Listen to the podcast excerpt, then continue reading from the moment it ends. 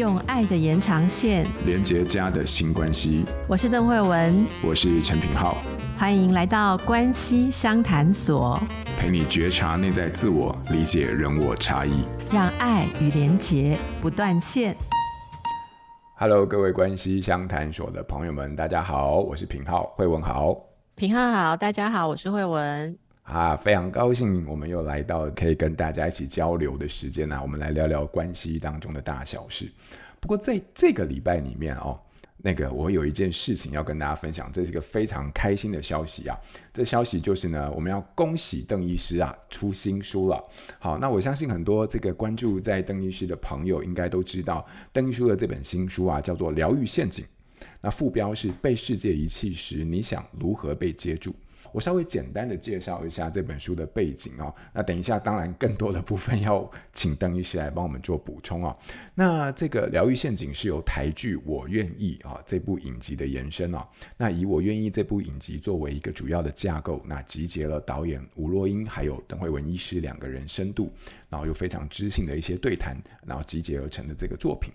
那疗愈陷阱已经在八月底啊，在各大通路都已经上市喽。所以说，如果有兴趣的朋友，非常欢迎可以购买来看。那不过说到疗愈陷阱这本新书，我我想我必须要先谈一下它的背景啊，因为它毕竟是呃跟这个我愿意这部影集有非常直接的关系。好，那我愿意这部本土影集呢，它故事是以描述一个邪教教主就有对这个人系的洞悉跟操弄，好，然后透过心灵成长团体的一个形式。进行一个近乎于宗教组织的一种运作的方式来获取个人的利益，并揭开这个在操弄跟被操弄者的这个心理状态。我愿意这一部是以宗教为题材的影集啊，是由金钟编剧吴若英还有导演江睿智共同指导。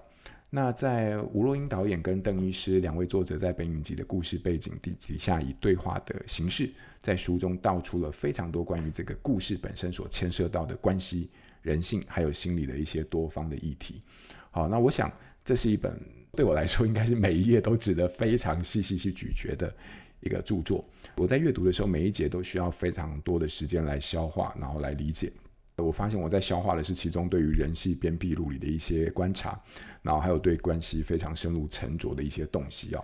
所以，我们今天啊。这么好的一个难得的机会，然后呢，邓医师是这本书的著作，我们就来聊聊这本书，好，关于疗愈陷阱。哎，我想问问慧文，这本书著作的过程当中，我其实对于名字 本身我一直有一个很有趣的一个好奇，就是说为什么你们会取名叫做疗愈陷阱？那这本书在说些什么？然后你想要透过这本书的书名，还有跟这个剧作的观察，你想要呃带给读者些什么？非常谢谢。品浩，也谢谢亲子天下 Podcast 然后给我来谈这本书，因为呢，我从第一本书出版到现在已经十多年了，出了十几本书，从来没有出一本书大家反应这么冷淡的，就是说大家好像都以为说这本书是可能是一个剧情解析或者是什么哦，但是事实上，我跟若英导演对这本书的投入。并不是只有在这样子的层次，所以这本书里面对我来讲，它是我一直想写的一个东西。就是简单说，如果你听到我以下讲一句话，你有兴趣的话，那这本书就是为你写的。就是说，呃，为什么有的人心理治疗会好，有的人不会好？品皓，你看哦，同样有人去找心理治疗师啊，很多啊，或者是找各种人聊啊，有的是在宗教，有的是在科学的团体，有的是在治疗的领域。可是有的人会好，有的人不会好。那个遇到挫折的时候，可以被支撑，然后引导治疗，会跨过障碍，开出人生的花朵，拿回自己的人生的要素是什么？我觉得这是在我做呃心理治疗师，从当精神科医师，然后心理治疗师，以及后来我自己认为说是呃把这个大众的沟通哦作为一种田野在调查，对我个人来讲是一种观察研究，在这么长时间的过程当中看到的一些东西，例如说有些人他呃觉得呃我遇到一个。很不愉快的事情，比方家庭有什么打击，他就会去找一些，应该说求救吧，哈。可是，在求救的路程上，比方他现在遇到品浩，品浩给了他一种解方，他就觉得，嗯，太麻烦了，太费力了，哈。然后平浩可能不够爱我，不够站在我这边，我换成去找邓医师，然后觉得说，哦，邓医师都不帮我做点什么，在他眼中我没有很特别，算了。最后他找到了一个人，那个人跟他说：“你的苦难正显露了你是天使，你之所以遭逢这件事，是因为你有独特的任务。其实你的秘密档案，你的生命档案，我读得到。”现在这一些周遭的人给你的挫折，都是因为他们是邪恶的，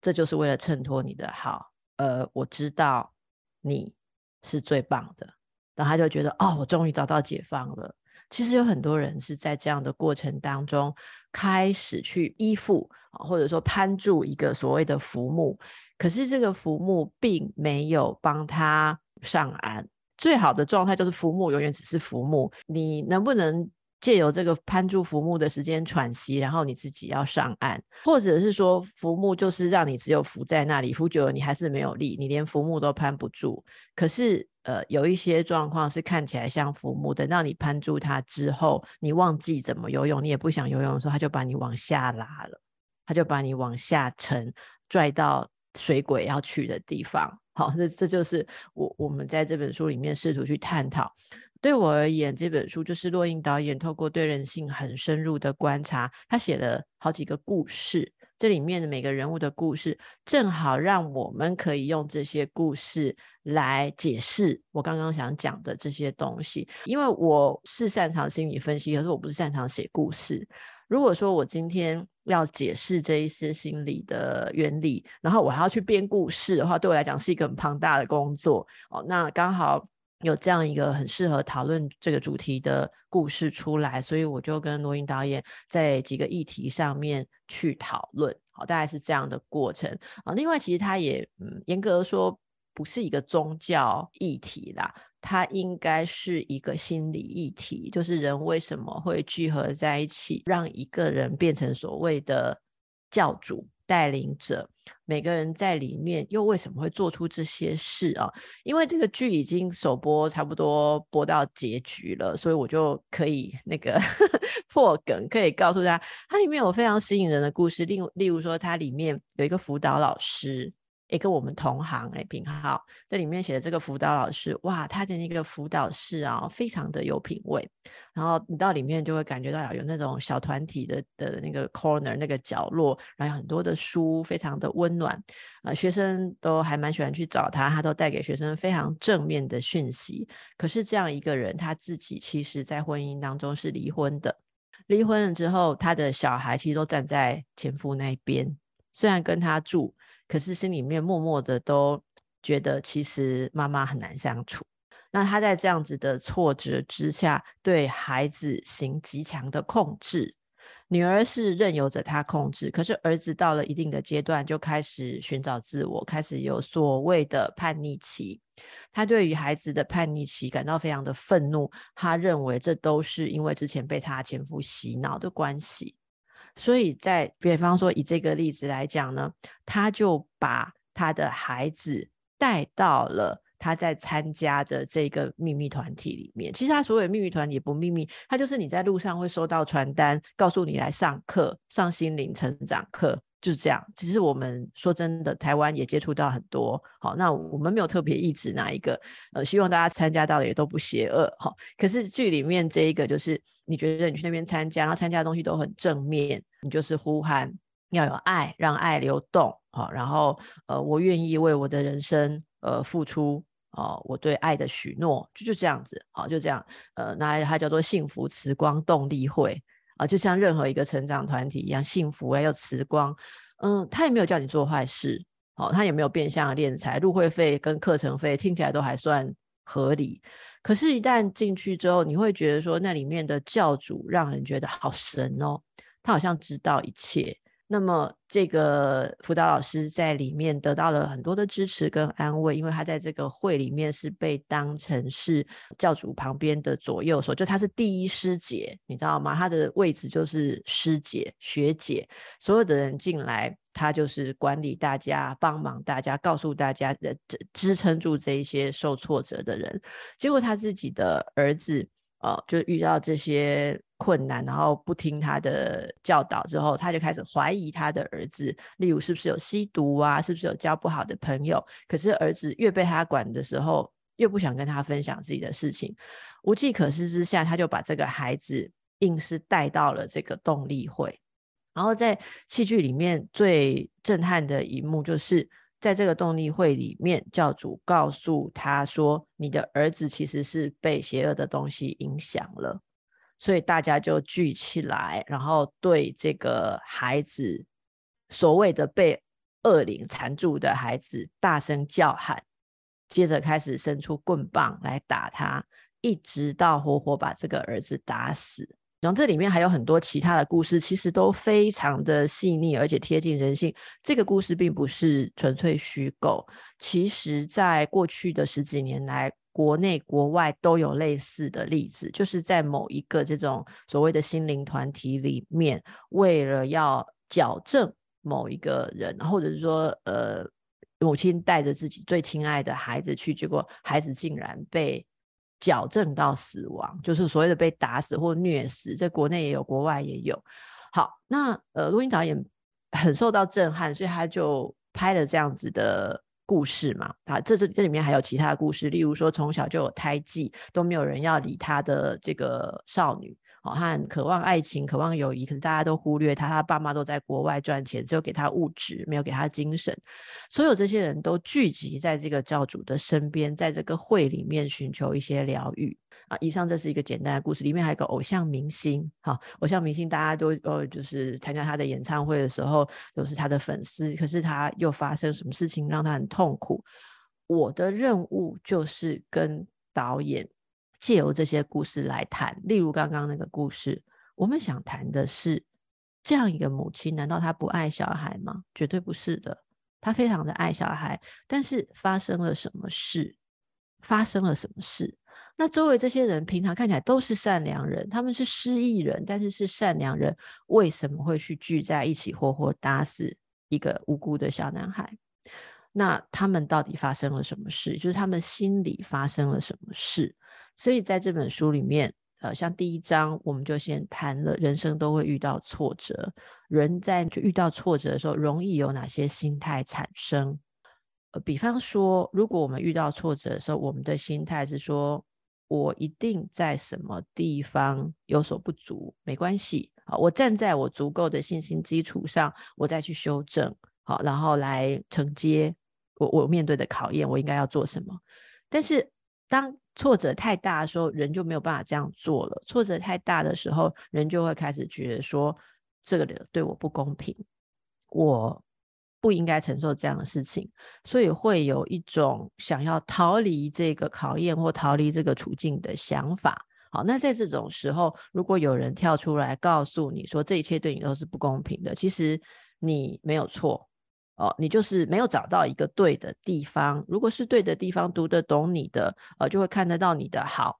意思就是说，你不用辛辛苦苦的做什么成长啦，你就来这里被我们接住吧。一只要一走进这里，就是天堂了。那有些不想面对这些蜕变的痛苦的人，就会走进去。走进去并没有错，我觉得，我就像如同我在书里面写的，还有在序文里面写的，很多时候我们需要喘息。这种地方可以说是一个喘息的地方，就好像刚进来心理治疗的个案，你真的没有办法一开始就跟他解析说他什么地方要改变。我们必须要先让他觉得被肯定、跟被承接、被保护。但是这个保护的过程，呃，如果遇上了一个自己有自恋需求的带领者，像这个教主，他其实在这里面自己想要满足做神的。那种感觉，我不是人，我是神，所以他要大家对他依赖、膜拜，然后有时候他还要操弄一些事情来感觉到自己的伟大。好，那如果前面我们说的没有办法辨识到自己在脆弱的状态，可能就会被引入这样子的关系。我必须强调是这样的关系值得写一本书，是因为那不一定是教主。在历史上有很多被称为是有名的心理治疗师的人，也有做做过这样不伦理的事情。现在有时候不是蓄意的，而是双方陷入了一种心理的纠结。好，那我们在受心理治疗训练的时候，我想平浩也非常的熟悉。我们不断的要被提醒怎么去处理移情跟反移情的关系。所谓移情，就是被治疗者。对于治疗师或者所谓的这种呃上师啊带领者，会投以理想化的感觉。好像如果有个案来跟品浩老师讲话，一定会觉得说：“哦，品浩老师真完美，都不会像我爸，我爸都没有幽默感。”哈，我爸就一直要骂我。可是，在品浩面前，我好棒哦，我有潜力，我做什么事情好像都可以。就是大家回顾一下，我们录过很多集，想想看那些那些例子啊。那呃，比方呃，我们会用一个比较。呃，了解的眼光去看待孩子的呃一些状况。那这些孩子来跟嗯品浩老师谈话的时候，一定就会很容易要理想化你嘛，就会觉得说你就是最完美的人。如果我是你儿子多好，我才不要我爸了，我当你儿子。那这时候品浩就要克制被诱惑的感觉啊，你必须要让他慢慢的了解说，其实你现在呃就好像想要把你爸爸哦完全的抛开。可是事实上，你对我的想象，你也不知道我到底日常生活中是如何。你对我的很多想象，是为了满足你自己的需求。你来想象有一个更好的爸爸，你爸爸很糟，你就不用去面对你达不到你爸爸期待的挫折感嘛。好，那万一不是一个受过训练的人，如果这个治疗师自己有病态，比方说他搞不定他的儿子，还是他老婆离开了他，小孩也带走了。哦，他这个挫折感觉的时候，他被否定作为人父，结果他治疗一个孩子，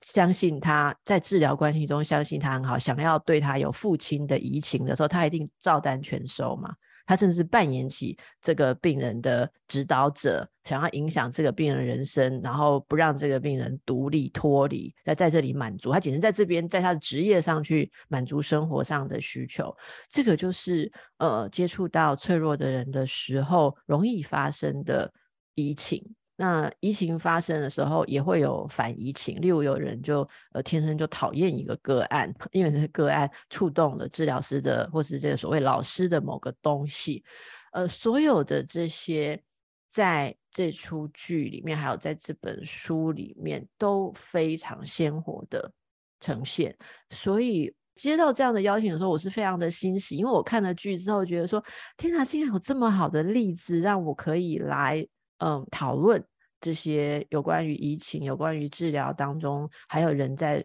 脆弱的时候为什么无法成长，为什么会退行？退行的意思在心理学上就是说退回更呃自我保护，或者说不面对现实的状态啦。你看，品皓问我一个问题，我就 想了这么多。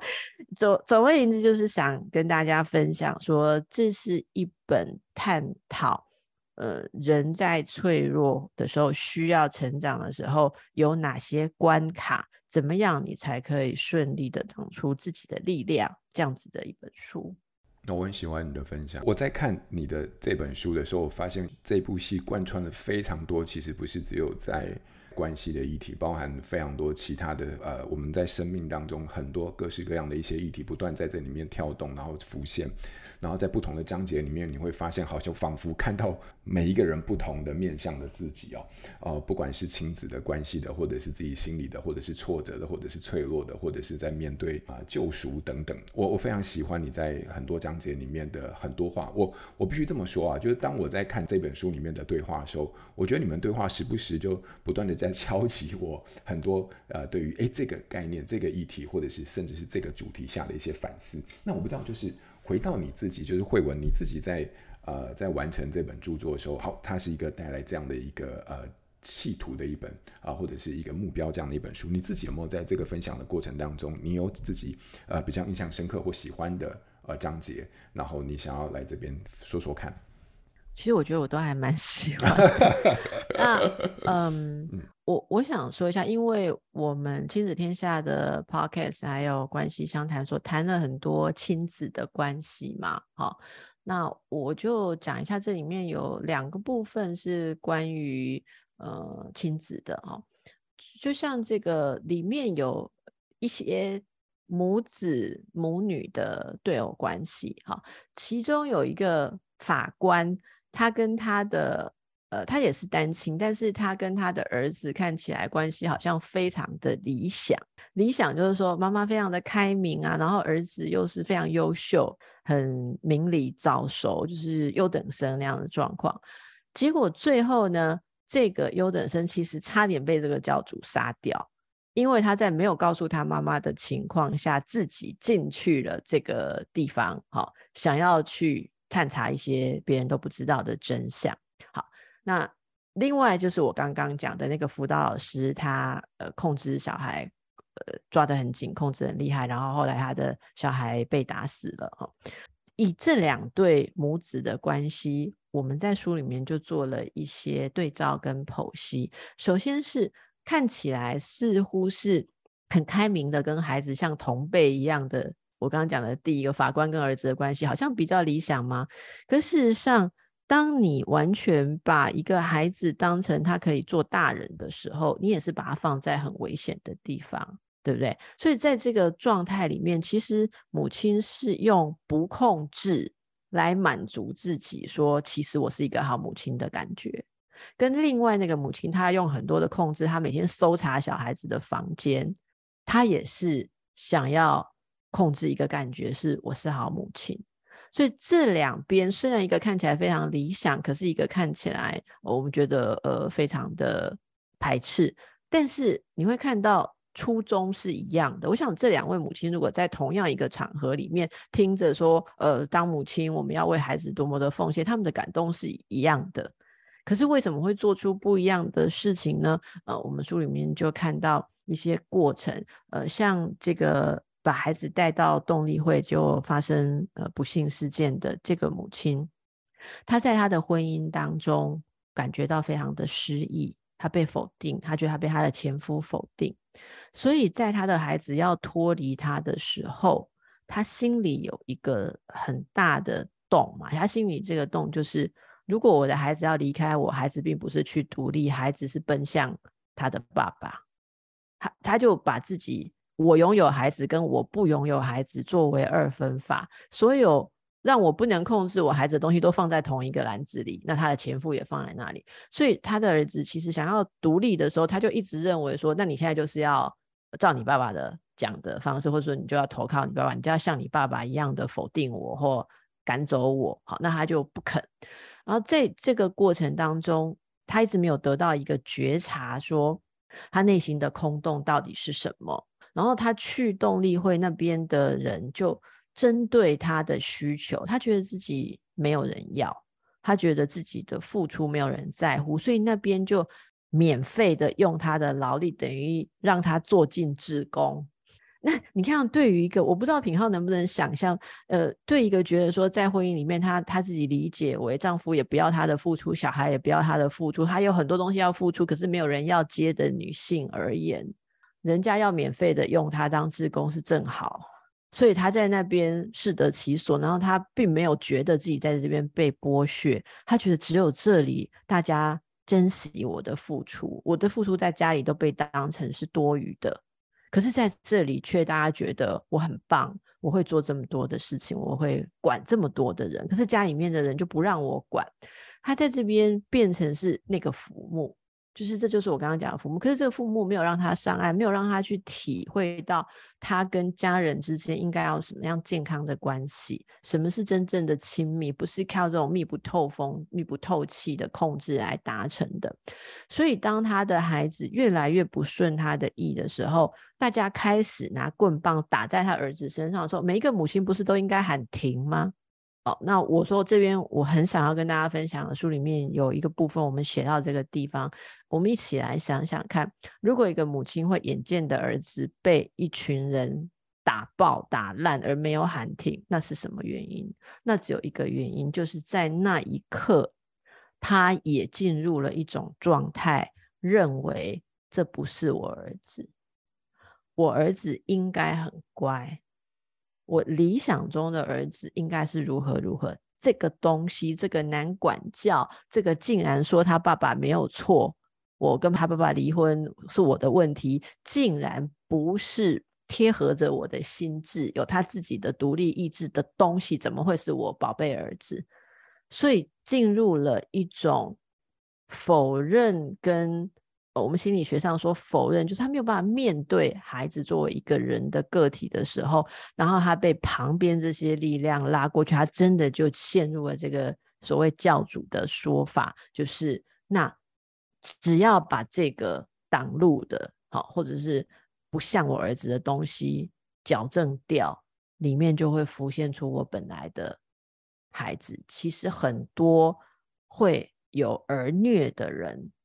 都曾经处在这样子的状态，觉得这个就不是我的小孩，因为没有办法接受小孩作为小孩本来的样貌。那呃，我从这里其实蛮沉痛的看到，我做婚姻咨商也很多时候会看到丈夫或是妻子，然后不断的找另外一个人麻烦，就一定要矫正另外一个人。然后你拆解拆解到后来会发现说啊，他心目中的一个一个一个理想的老公版本。然后这个人因为有自己的样子，他就不是你的模型里面，他都套不进你的模型，所以他就一直想要切割这个人不符合他模型的地方。好，那双方方面不断的这样子，都是处在一个状态，就是没有能力，也没有那个余裕去跟不符合我们理想的对方相处。那这时候，呃，只要外面有任何个力量跟你说。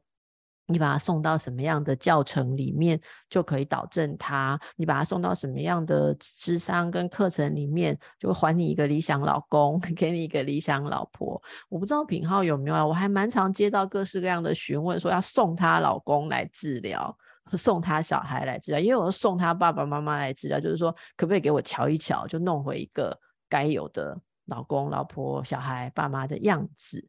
所以，呃，像我觉得，如果大家曾经有过这样子的感受，来看这一段，就是，呃，我我相信我们的听众朋友大部分是不会去虐待孩子，但是你不见得没有那种无法接受小孩的感觉过。也许我们多多少少在某些时候都有过。就像昨天，呃，有一个偶然间接触到一个啊一个人，然后他就。开始跟我诉说，他觉得他的女儿有多难管教。因为关系不到那种深度，所以我没有给任何的建议，我就是倾听嘛。可是，在那个倾听当中，我就可以感觉到很深刻。他就有一个想象的女儿，他想象的女儿应该是怎么样？可是他真正的这个叫他妈的这个人，就不符合他本来的那个想象，所以他一直想要把现在这个怎么样弄弄成。凹成他本来的那一个，我们很多人与人之间的问题都在这样的情况下发生。好，所以这个是一个你能不能够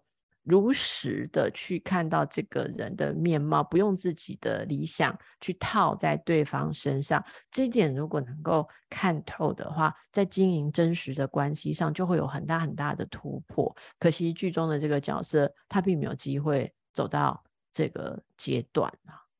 那这就是我用一个完整的例子来跟大家分享，也许大家就比较能够感受到这本书的那个滋味是如何。你会有好几个故事，然后每个故事会看到说他的心理历程，好，然后在中间在大家都在寻求疗愈，可是疗愈本身就是一个长途的旅程，这个旅程里面岔路很多，有很多人在这里挖坑，因为脆弱的人身上还蛮好挖东西的。我刚才听完你分享的那个故事，这是这本书里面众多故事之一。对，我当下第一个感觉就是哇，那个很沉重。可是不只是沉重，它又好真实，因为它会用不同的面貌展现在可能我自己经验，我们在结案的过程当中，它其实是在每一个孩子的背后，其实呈现着差不多类似的就是这种控制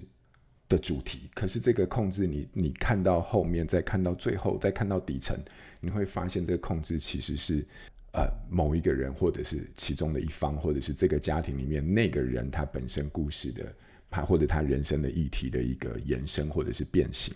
刚刚在听着你的故事的时候，其实我我我脑海当中浮现的是非常多的不断在呃我们的会谈室里面，在治疗室当中呃不断呼应的一些生命当中的经验。那我觉得这本书在这个地方，在这个就光只是这个故事，就让我们得到非常多的一些理解，好或者是看见。我必须说啊，我其实非常喜欢你这本书，因为我觉得 只一集来分享实在太可惜了，因为每一个。章节每一个故事，基本上它都可以作为一个独立的章节，好好的分享。光你刚刚说的这个，我觉得它就是一个非常触动我的一个分享了。我必须说啊，我我很喜欢你书里面的非常多话，我还甚至想要问问你一点点时间就好，好不好？我有一句话非常触动，你说关于母子或者是亲子关系，就像你刚才说的，会有一些所谓的理想型。可是里面有时候很多，这是你在某一章提到的，很多时候是孩子单方面的刻意，有时候是孩子刻意去照顾大人的心情，像这样的过度的成熟，不免会让人担心，因为孩子可能要付出更多的代价。我看到这边的时候，其实我我心有戚戚焉，但是我又更想聚焦的，想要再多问问你。你觉得那个代价会是什么？因为我相信，在很多的家庭当中，很多的父母其实看到孩子这么懂事、这么贴心、这么贴近的时候，啊，这么可以理想的聊天、互相懂彼此的时候，那是一个很美好的图像。但你在这边，你说到的这是一个代价。谢谢品浩指出了这个，其实是一个很深的东西啦。哦，这就让我说到刚才稍微带到那个法官的女法官的儿子嘛。好，好，呃，当一个孩子。从小就看起来那么的自立跟成熟，甚至父母离异或者说母亲有任何的脆弱的时候，他就可以去照顾母亲。好，那他就会提早长大啊。提早长大的孩子有一个特色，通常他们在人生的某一个时期会开始发现说，为什么我对自己这么严厉？为什么别人可以放松，我不能放松？为什么永远觉得自己做的不够？有一些时候，呃，是一直习惯这样哦，然后要某些契机才会发现自己这个问题。那个契机是，当你觉得做的很多，结果竟然被人家攻击或抱怨说你很爱管事，诶。你管太多了，你越线的时候，那个冲击啊，那个冲击蛮常发生在婚姻或亲密关系。好，再来就是职场。好，那当那这个东西出来的时候，你会觉得说奇怪，是我在替你做，欸，诶，你怎么还觉得是我占了你的东西的时候，这就是一个觉醒的开始。然后觉醒之后回溯起来，他觉得说。什么叫做我的需求啊？我从来不是都在服务别人的需求吗？这样子的呃一种感觉，就是你你一辈子就从小到大，孩子的成长阶段需要有一段时间是自我中心的。我也想跟听众朋友分享是，呃，有一些爸妈来看诊的时候，带小孩来看诊的时候，会说他很自我中心，然后我转头一看。那位小苦主才两岁，两岁如果不自我中心，未来你真的要很烦恼，你真的要存很多他做治疗的钱。好，那两岁现在不用为了自我中心来看诊，说真的啦，啊，好，那但是如果二十岁很自我中心，真的是需要好好的修理一下嘛，好，调整一下。好，为什么我说大家不要太担心？因为孩子在成长过程中，他需要有一段时间是自我中心，因为他正在很忙碌的去了解他自己的需求，啊，那个时间其实是没有空顾到。外面的人的需求，这段时间如果让他好好的发展，他就会在内在，呃，对于他的需求，他该做什么，他能力的极限，能够有很好的探索，于是形成一个适合他的人生策略。好，例如说，他要知道说，在什么方面他擅长，什么方面他不擅长，他要有一些替代的，呃，这个补强的策略。这些东西都发展好之后，再去加上所谓跟他人的互动的能力，那他就会变成一个心理比较有弹性的人。可是，如果说在发展这个的期间，外界很危险的话，例如父母自顾不暇，家庭动荡。那他们很早就要开始去减少爸妈担心跟逗爸妈开心。大家知道这样的小孩有多忙吗？一个看起来从小就不会犯错，而且还要带来喜悦，让家人觉得说，不管我们的婚姻多惨，家里多乱，世界多么辛苦，生活多么辛苦，这个孩子总是会带来让我觉得我我的努力值得的感觉。我觉得我每次听到这个叙述，我真的就会有一点点紧张，会替这个孩子有点担心。所以这个孩子带来这么多，他输出这么多，诶，那你你有没有想过，这样子的状态下，他会太早，会不会太早就关闭了那种自我？嗯，需求跟自我翱翱翔，好，这就是沉浸在自我的需求里面。有时候也需要十点化呀，有时候需要自我探索。这个东西就太早被关闭掉。那简单来讲，他就是变成一个小大人。小大人就像所谓揠苗助长，他看起来很快长得很大，可以跟大人平起平坐。可是他是在太短的时间内被拉到这么样的高度，所以他的心都是空的。嘿，嘿，那个那个心都是空心版的。未来真的遇到压力的时候，他一下就从中心折断了。这个就是我所谓的代价。我我觉得这是一整代的问题。现在很多的父母都想要鼓励孩子从小就很自立懂事啊。他看起来也许很 OK，可是呢，有一些孩子是没有机会真的去感受他。自己就太早被塞进一个说你应该要怎么样，你应该要怎么样。像我举个例子好了，有那种父母在闹离婚或者是夫妻吵架的个案嘛，然后有个母亲她就说，她说我最大的安慰，好，就是不管我先生、我婆婆怎么样误会我，怎么样羞辱我，好，那我我哭了。之后我走走回房间，我的小孩啊，他女儿就会默默的跟进他的房间，然后说：“妈妈，你不要难过，等到我长大，我会赚很多钱，带你搬出去住。”好，那当然你说这个话，小孩讲这个话不好吗？我没有说不好，可是当一个小孩整天都想着带妈妈逃离是他的责任的时候，请问他怎么有空去认识？说他也想偷懒，他也想放松，他怎么去认识？说其实爸爸我也需要爸爸，没办法嘛，因为他就被塞进了解救妈妈的任务当中啊。所以我们其实，在治疗的时候，会告诉妈妈说，其实你非常的需要有像女儿这样子的话语。可是这个话语从一个孩子来的话，这孩子会不会压力太大了？我们不会去否定这个母亲非常需要这样的话，可是这样的话不应该只从一个孩子来，那这个孩子呃以后就会非常的辛苦了。哦，还有很多很多的特色，包括在人际关系里面不敢去要，然后不敢跟人家争夺，只要遇到有别人挤他，他就退出。而且容易自责，如果周遭发生了什么事情不如意，他总觉得是自己做的不够好，所以呃很多很多都会有焦虑症、忧郁症的状况。甚至我觉得听众朋友里面，我其实我每次讲这样的例子，都会有很多很多的听众朋友回复说，我就是这样的人。我我们的文化里面。是有蛮多这样子的状态，因为很长一段时间，我们以小孩懂事为好事啦，好，慢慢的有这种儿童青少年保护啊或什么的概念之后，才开始有一些人理解说，小孩子不用承担太多大人的事，尤其是小小孩，所以这一点也让大家去感受一下，如果你是这样长大的，那么。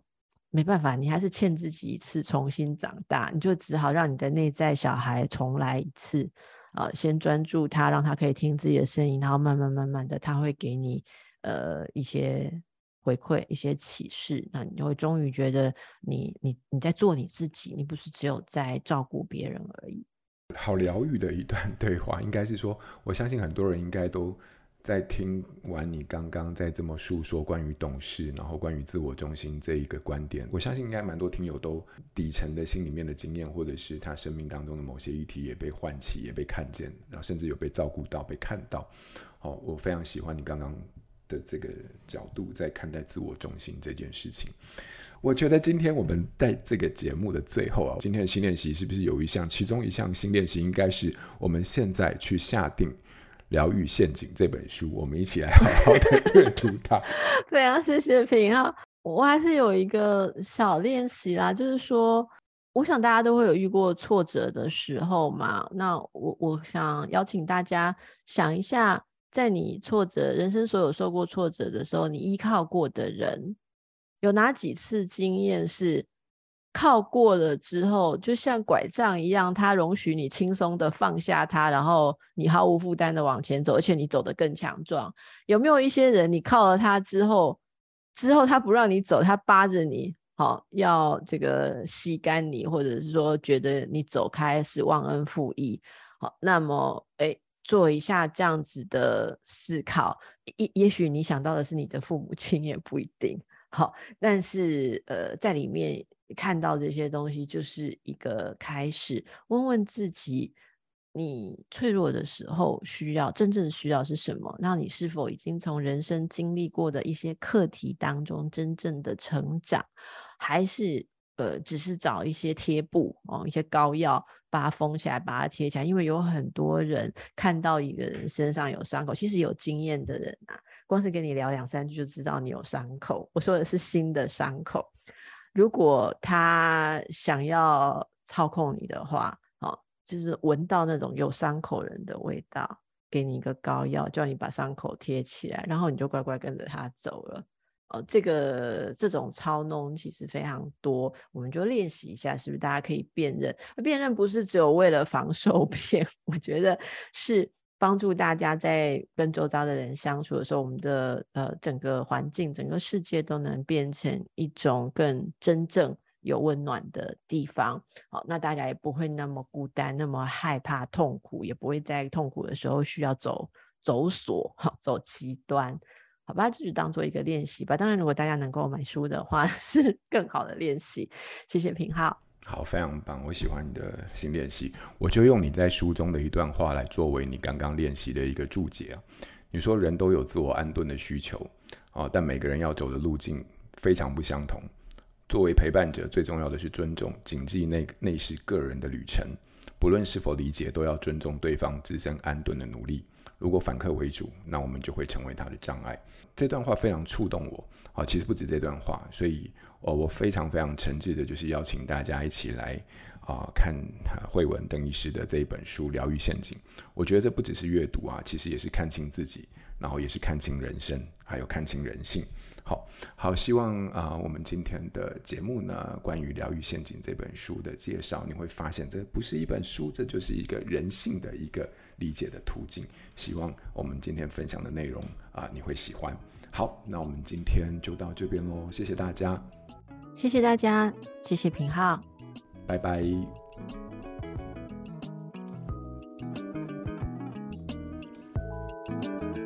亲子天下 Podcast，周一到周六谈教育、聊生活，开启美好新关系。欢迎订阅收听 Apple Podcast 和 Spotify，请给我们五星赞一下。也欢迎大家在许愿池留言，告诉我们你在每周新练习的时间中，生活有了哪些改变和发现。关系相探索，我们下周见。